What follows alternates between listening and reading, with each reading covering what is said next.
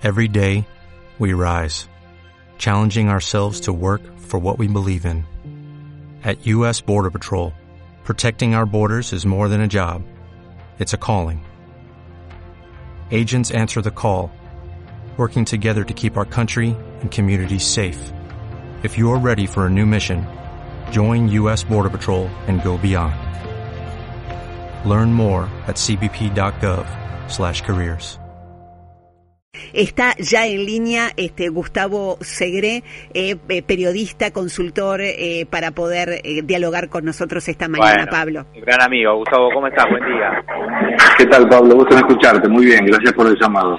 Igual qué turbulencia que hay en todos lados, ¿no? Este, ahora Gran Bretaña, eh, bueno, las elecciones en Brasil, en Sí. Argentina tenemos lo nuestro. Realmente es, es un momento duro, ¿eh? Para, para el mundo, la guerra de Rusia y Ucrania, para la política, son, son meses realmente este, de mucha turbulencia.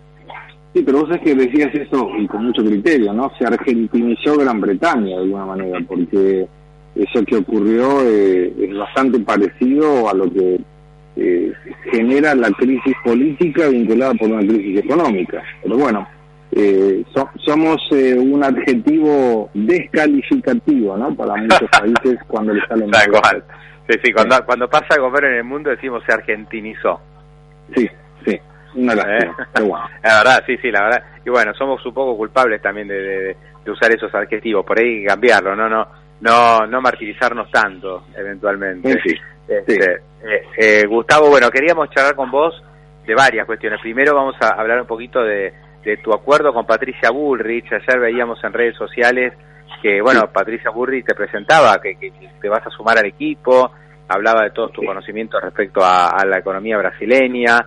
Pero bueno, me, parece que lo que busca Patricia Bullrich es, es tener un poco de, de masa crítica, de, de- de un poco de, cabeza, ¿no? Para pensar la Argentina que se viene. Contame esto de, de, eh, del acuerdo con Burris, que es tu primer, entiendo, este, este, tu primer este, mm, paso en la política en serio. Sí, bueno, yo soy fundador de Republicanos Unidos, que es el partido político por el cual fue elegido Ricardo López Murcia en el Congreso, que hace parte de la alianza de Juntos por el Cambio. Mi participación con Patricia Bullrich es técnica. Yo no estoy buscando ninguna candidatura, no tengo ninguna aspiración electoral, pero creo que es muy útil y nos conocemos precisamente, Pablo, de hace tantos años, hablando de Brasil, ¿no? Mi especialidad es Brasil, hace 40 años que vivo en Brasil y creo que es un buen momento para que esa experiencia pueda traducirse en una política de Estado. Encontré una buena recepción en, en Patricia Bullrich y por eso, bueno, agradecido de poder participar con ideas, con propuestas, traduciendo la cultura brasileña para entender qué es lo que puede ocurrir eh, y, y sobre todo cómo podemos integrarnos. Eh, Brasil y Argentina están destinados a estar juntos por una cuestión geográfica, comercial, eh, pero hay cuestiones culturales que a veces no son fáciles de entender para nosotros los argentinos, en la generación de negocios sobre todo. Y vos fíjate que en la cuestión específicamente de las elecciones, todas las encuestas le daban ganador a Lula. Eh, yo fui uno de los pocos que dijo, la calle no muestra eso, hay que esperar un poquitito. Se termina la primera vuelta sin el resultado que la mayoría de las encuestadoras daba. Y ahora en la segunda vuelta, el día 30, es un final abierto. Cualquiera que diga que va a ganar Lula está especulando, como cualquiera que diga que puede ganar Bolsonaro está especulando.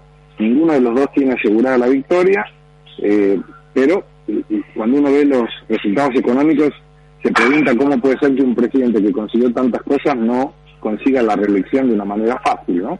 Y ahí vienen las cuestiones políticas, que en 2018 ningún, ninguna elección se dio en la reelección de la propuesta al margen si era de derecha o de izquierda, ganaba siempre la oposición, y a lo mejor, bueno, sea una más que sale de esa forma o la primera que cambia esa tendencia.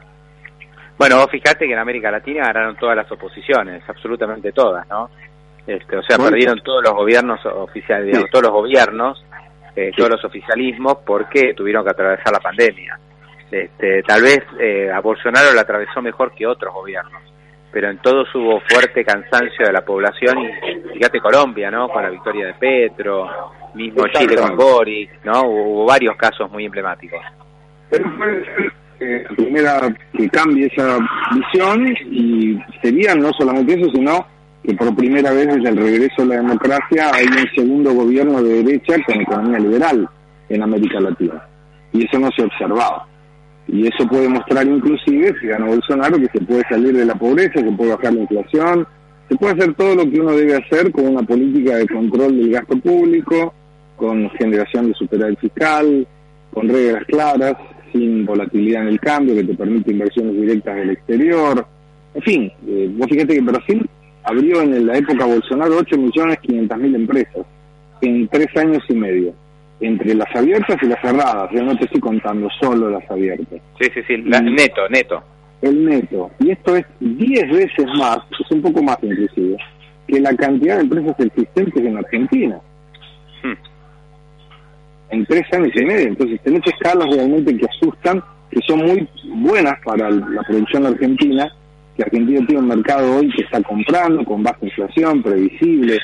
Nosotros hacemos flujo de caja hoy a, al año 2025. El ¿y cuánto va a estar el dólar según el informe Focus del Banco Central en diciembre del 2025? Yo tengo respuesta. Y eso para Argentina es rarísimo. Ahora, eh, es increíble que Alberto Fernández eh, prácticamente haya tenido, bueno, tuvo una relación muy mala, ¿no? Con Bolsonaro, privilegiando tal vez su propia ideología o la amistad de Cristina con Lula y realmente no los interesa de la Argentina.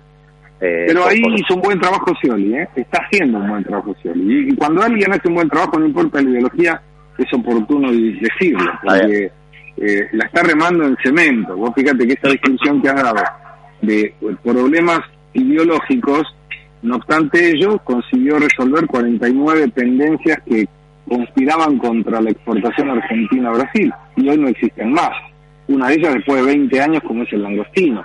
Entonces, eh, ha hecho buen trabajo, me parece que el pragmatismo ahí privilegió la ideología y de esa manera se consiguieron buenos resultados. Si gana Lula este año, que resta para este gobierno, puede ser un poco más tranquilo. Si gana Bolsonaro no va a cambiar absolutamente nada, pero ante la eventualidad de un cambio a la oposición el año que viene en Argentina, la relación Bolsonaro con un gobierno más hacia la derecha puede favorecer la relación también. Sí, sí. Eh, y respecto a los planteos de Patricia Bullrich, que por ahí no, no se la conoce tanto desde el punto de vista de, su visión económica, tendrá asesores, tendrá gente que, que, le va marcando el camino, pero ella creo que es muy, muy firme en el tema de, bueno, hay que bajar el déficit a cero el primer día, ¿no? Este, ¿Vos cómo, cómo ves esto? ¿Cómo, cómo te imaginás el, un arranque del gobierno de Patricia Bullrich? defiendo eso absolutamente también. Y hay formas de bajar, no es mi área y yo de ninguna manera puedo hablar eh, por, por parte de otra persona. Expreso mi opinión. Eh, vos tenés hoy muchas cuestiones que pueden hacer la reducción del, del eh, gasto público. Una de ellas es eliminar los contratos de prestación de obra o de locación.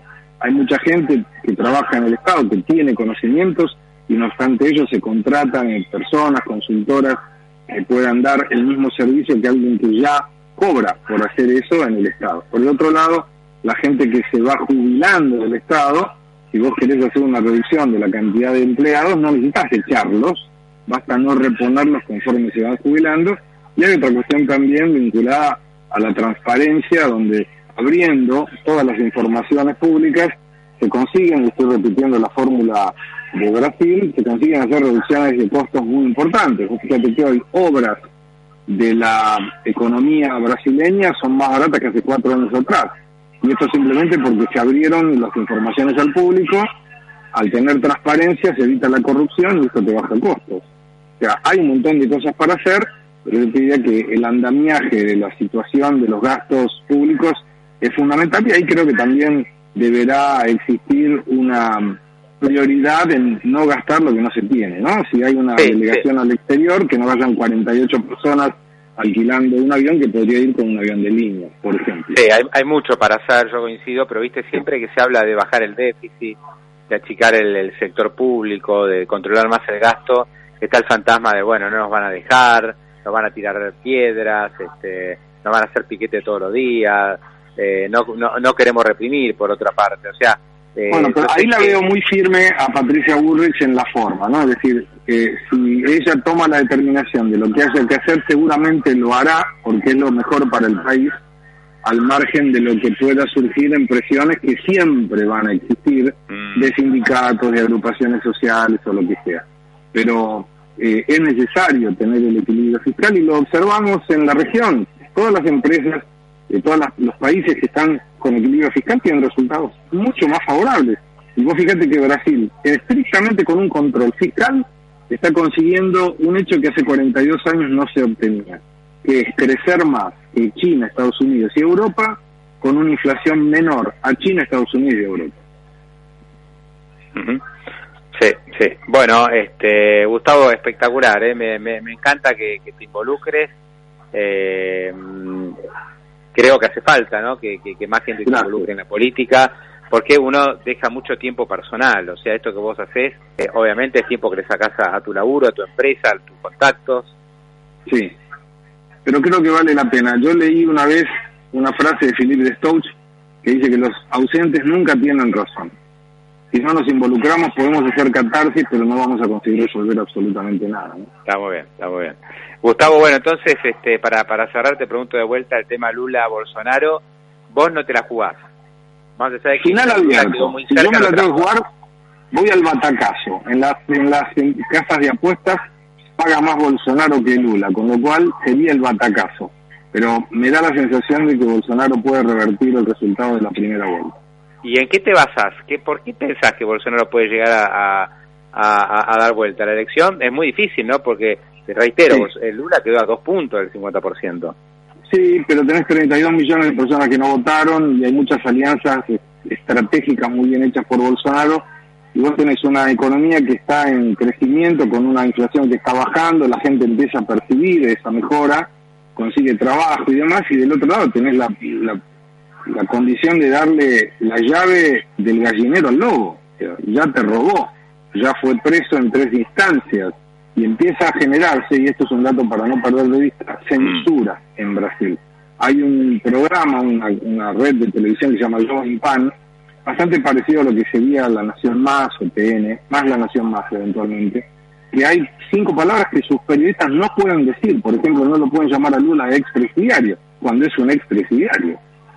Porque el Tribunal Superior Electoral los multa con riesgo de sacarlos del aire. Entonces, ¿vos- ¿dónde está la libertad de expresión? De última, si alguien se siente mal, porque vos me dijiste a mí que yo era un presidiario, bueno, te procesaré civilmente, comercialmente, pero no puedo evitar que vos te expreses hacia mí como vos quieras, ¿no? Eh, Gustavo, bueno, el, el lunes posterior a la elección hablamos, a ver si se da. Entonces, Siempre que me necesites, Pablo, un abrazo grande. Gustavo. Un abrazo grande. ¿eh? Hasta luego. What if you could have a career where the opportunities are as vast as our nation, where it's not about mission statements, but a shared mission? At U.S. Customs and Border Protection, we go beyond to protect more than borders, from ship to shore, air to ground, cities to local communities. CBP agents and officers are keeping people safe. Join U.S. Customs and Border Protection and go beyond for something far greater than yourself. Learn more at cbp.gov/careers.